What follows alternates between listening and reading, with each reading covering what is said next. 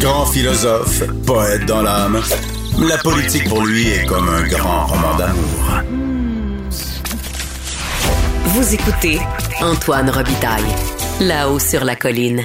C'était jour d'élection municipale hier soir. Certaines élections étaient vraiment excitantes. On pense évidemment à Québec, ici, dans la capitale nationale. Mais il y a une mauvaise nouvelle euh, dans ces élections-là de dimanche. C'est la participation électorale qui a été extrêmement faible. On en discute avec Philippe Dubois. Bonjour. Bonjour. Vous êtes doctorant en sciences politiques, co-auteur d'une étude sur la participation électorale, justement, mais aux élections municipales québécoises de 2017. Ma première question est toute simple. C'est le faible taux d'hier, est-ce qui vous a surpris? Ben, il est surprenant parce qu'évidemment, il est décevant. On s'attend toujours, on aimerait à ce que le, taux de participation soit, supérieur au municipal, mais c'est pas surprenant parce que, notamment à Québec, la tendance est à la baisse ces dernières années. Les gens, c'est connu, ne se déplacent pas massivement aux élections municipales et c'est une autre bonne illustration de ce phénomène-là auquel on a assisté hier à Québec et un peu partout au Québec. On assiste à des baisses aussi aux autres niveaux, aux autres paliers, là, québécois, euh, fédéral. Effectivement, c'est un phénomène, puis c'est un phénomène qui n'est pas unique au Québec non plus. Hein. Puis il y, a, plusieurs tentatives d'expliquer cette tendance-là. Euh, une d'entre elles serait que euh, les plus jeunes générations non seulement votent moins, mais votent moins que les générations précédentes au même âge. Donc il y a une espèce d'effet euh, décroissant. certains parlent aussi d'un désattachement envers la démocratie. il y a plusieurs pistes là, qui peuvent nous, nous permettre de, de, de faire un peu de sens avec tout ça. Mhm. En 2017, vous, vous étiez penché sur les élections municipales. Donc, euh, et vos conclusions, quelles étaient-elles? Comment on expliquait la participation ou la non-participation? On a tendance à penser que les gens ne votent pas parce qu'ils sont cyniques ou parce qu'ils sont euh, désintéressés ou apathiques. C'est pas tout à fait le cas. Une de nos conclusions en 2017 était de montrer que les gens, lorsqu'ils ont l'impression de ne pas avoir assez d'informations pour prendre une décision éclairée, préfèrent s'abstenir qu'avoir l'impression de faire un mauvais choix. Ah oui. Et ça, c'est une des causes qui pourrait expliquer, qui peut expliquer l'abstention. C'est pas la seule. Évidemment, les gens qui sont cyniques vont voter significativement moins que celles et ceux qui ne le sont pas. Évidemment que les gens qui sont moins intéressés par la chose politique ont plus de chances de bouter les urnes, mais il ne faut pas penser que c'est seulement ça qui explique la non-participation. C'est aussi beaucoup l'impression de ne pas avoir assez d'informations pour faire un choix qui en vaut la peine ce que vous appelez, je pense, les compétences civiques. Ça fait partie, effectivement, parce qu'il faut d'abord comprendre minimalement pourquoi on vote, en quoi ça sert de voter. Il faut aussi, et j'ai envie de dire surtout, savoir qui se présente et quelles sont les principales idées que ces gens-là portent. Lorsque les gens connaissent les personnes qui se présentent, lorsque les gens ont une idée, ne serait-ce minimale, des programmes ou, ou des idées que ces gens-là portent, ils ont tendance à voter davantage que lorsqu'ils ne connaissent pas du tout les candidats.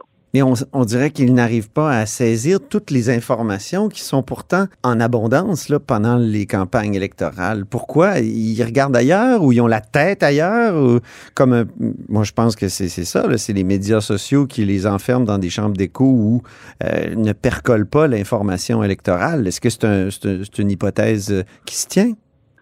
Bien, évidemment qu'on vit hein, dans une espèce d'époque de, de, de, surdose d'informations. On a accès à beaucoup d'informations, mais l'information, elle n'est pas toujours de, de bonne qualité, de mhm. qualité équivalente. Bon, on est influencé un peu partout. Il faut se rappeler aussi que le palier municipal est un palier un peu spécial parce que on n'a pas accès aux mêmes raccourcis décisionnels sur lesquels on se base, par exemple, pour avoir une opinion politique au palier euh, québécois. En politique québécoise, tout le monde a un peu une vague idée de qui sont les acteurs, ont un peu une vague idée ou une vague impression des partis, ou si on connaît de réputation, on a une image du Parti libéral, on a une image du Parti québécois, de la ouais. Québec solidaire.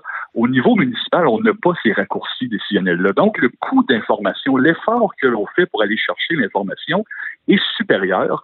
Et ça, parfois, ça peut décourager certaines personnes ou simplement certaines personnes qui, en l'absence de raccourcis sur lequel se baser pour prendre une décision, ben, préfèrent pas en prendre du tout. Dans le passé, je me souviens, quand j'ai étudié en sciences politiques, il y avait cette idée de développer une culture des partis politiques, justement pour aider euh, au développement des, des, de ce que vous appelez les raccourcis euh, décisionnels.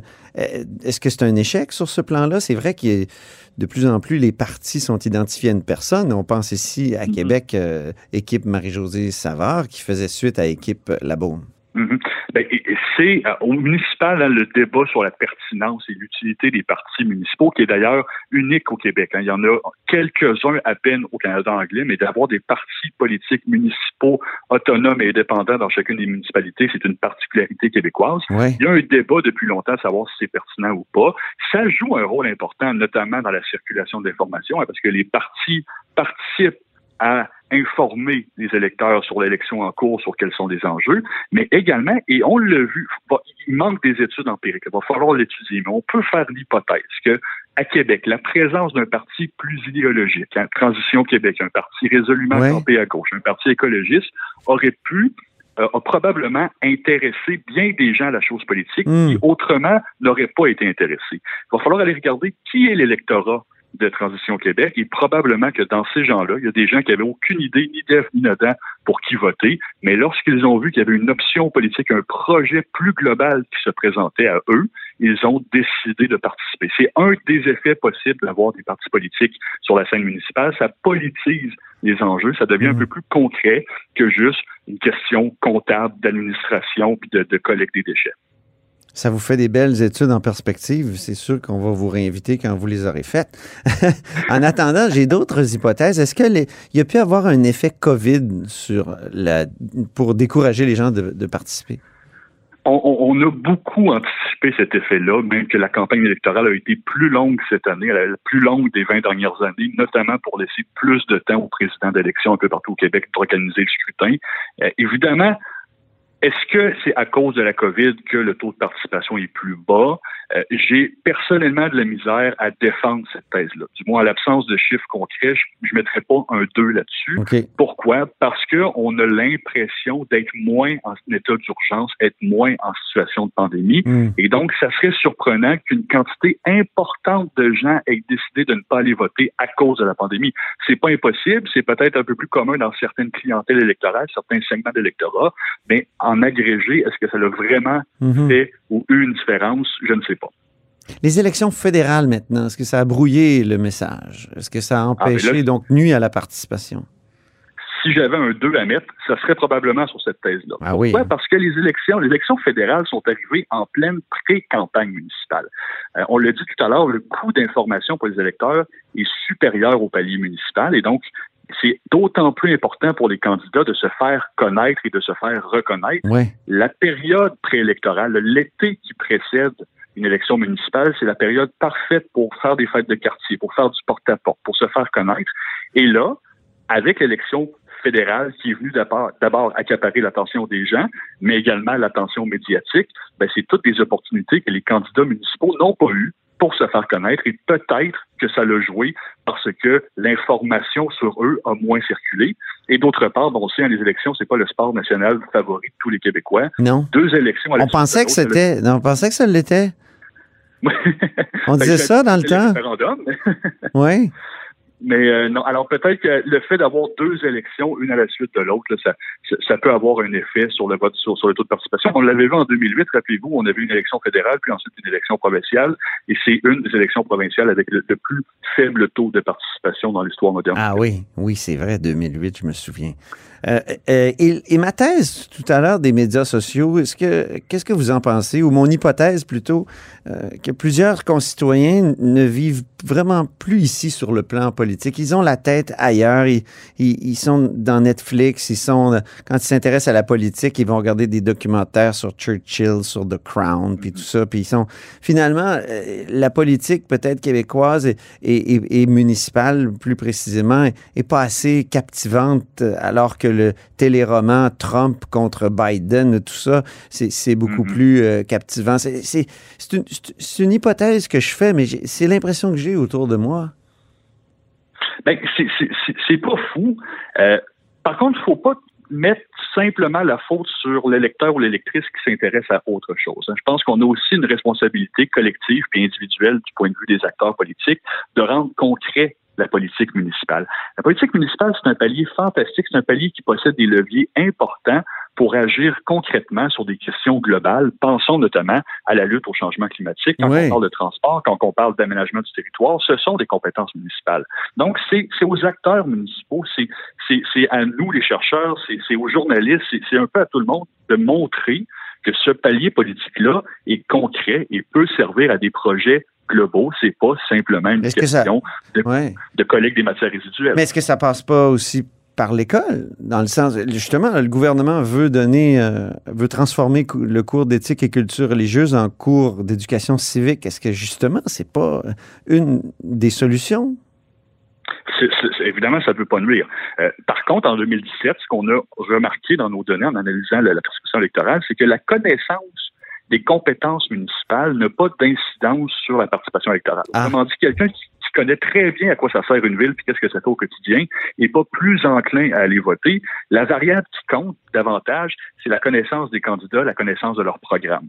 Et donc, c'est hmm. aussi, lorsqu'on parle de circulation d'informations, c'est encore faut-il connaître qui se présente et connaître ce qu'ils proposent, et pas seulement dans un ou deux enjeux, mais d'avoir une vision un peu plus globale pour maximiser les chances de parler aux gens. Vous parlez aussi d'habitude de, voter. Est-ce qu'il ne serait pas bon dans ces cours-là d'éducation civique justement de faire voter les jeunes en les faisant s'intéresser euh, aux plateformes électorales?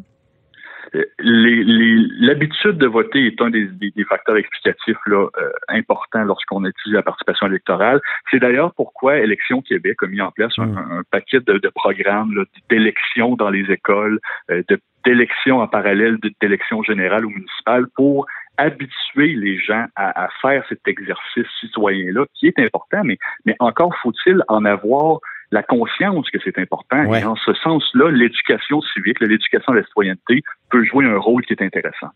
En terminant, voter, euh, je veux dire, rendre le vote obligatoire comme en Australie, est-ce que ça ne serait pas une solution importante? rendu là, c'est un choix. C'est un choix politique. Euh, rappelons-nous que une partie importante de l'abstention aux élections est expliquée par le fait que les gens ne se sentent pas assez outillés, ne sentent pas qu'ils ont assez d'informations pour faire un choix éclairé. Donc, est-ce que la meilleure solution, c'est de les obliger à aller voter malgré qu'ils ne pensent pas avoir assez d'informations pour le faire, ou c'est d'augmenter l'information qui leur est transmise pour espérer augmenter leur intérêt? C'est un peu la poule et l'œuf. Si on oblige le vote, euh, peut-être qu'ils vont se sentir obligés de s'informer aussi, non? Vous avez raison que c'est la poule et l'œuf, je pense que ce que ça explique pourquoi certains pays ont décidé de le faire, puis certains pays ont décidé de ne pas le faire. Il y a, malheureusement peut-être pas de, solution miracle, et ça nous rappelle l'importance de valoriser la démocratie, parce que la démocratie, si on la prend pour acquis, ben, elle disparaît un peu. C'est un excellent mot de la fin. Je vous remercie beaucoup, Philippe Dubois. Ça me fait plaisir. Bonne journée. Je rappelle que Philippe Dubois est doctorant en sciences politiques à l'Université Laval. Il est l'auteur d'une étude co-signée avec François Gélineau sur les motifs de la participation électorale aux élections municipales québécoises, le cas de 2017. Et c'est tout pour La Hausse sur la Colline en ce lundi. Merci beaucoup d'avoir été des nôtres. N'hésitez surtout pas à diffuser vos segments préférés sur vos réseaux. Ça, c'est la fonction partage. Et je vous dis à demain.